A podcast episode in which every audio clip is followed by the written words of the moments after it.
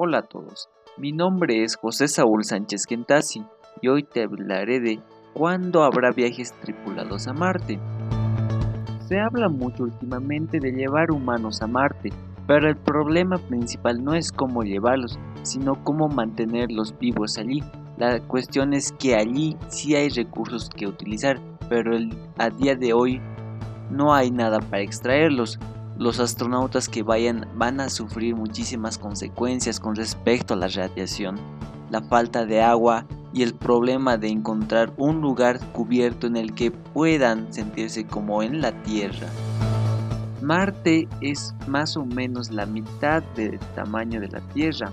Era un planeta muy parecido al nuestro, tenía atmósfera, agua líquida, de hecho todo el hemisferio norte era un gran océano, es decir, tenía muchísima agua pero al ser un planeta tan pequeño no sabemos todavía muy bien por qué y cómo el campo magnético se desvaneció, la atmósfera desapareció y el agua se evaporó, aunque creemos que en una parte del agua pudo irse bajo la superficie, lo que significa que puede tener acuíferos, pero el hecho de que no tenga atmósfera es crucial para la vida.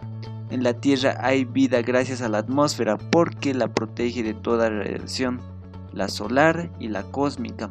Una persona en Marte sin protección contra la radiación se moriría de cáncer en cuestión de días o menos. Por eso la radiación es el problema principal para enviar viajes tripulados, no solo allí, sino también durante el viaje. Desde que salgan de la Tierra ya estarán expuestos a ella. La nave que los lleve deberá tener espacio para que la tripulación se sienta cómoda y deberá llevar agua y comida suficiente el viaje aprovechará la órbita. Por eso tras los nueve meses de viaje de ida, habrá que esperar unos nueve o diez meses allí para despegar para volver y luego otros nueve meses de vuelta. Eso significa un viaje de 27 o 28 meses, más de dos años. La vuelta también es complicada porque se necesitará una nave que pueda subir y salir de allí pero hay dos grandes proyectos estudiando llevar personas a Marte. Uno es el proyecto Artemis liderado por la NASA, que intenta usar la Luna como paso intermedio.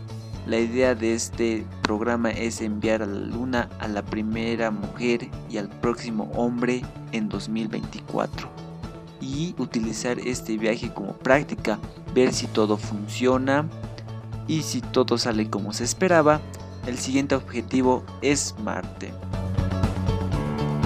Además de este proyecto en el que con la NASA participan también la Agencia Europea del Espacio, las agencias espaciales de Japón, Canadá, Australia y algunas compañías privadas, hay otro gran proyecto que es totalmente privado y que está desarrollando la empresa Mars One. Este plantea el envío de de los cuatro primeros astronautas en 2025 y llegadas posteriormente de otros cuatro más cada dos años. La idea del proyecto es que las personas enviadas a Marte irán allí sin posibilidad de volver a la Tierra.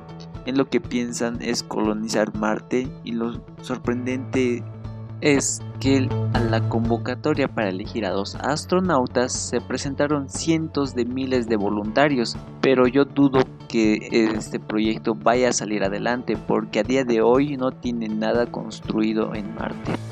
En mi opinión, nos falta como mínimo una década para poder llevar humanos allí que no se mueran en el intento.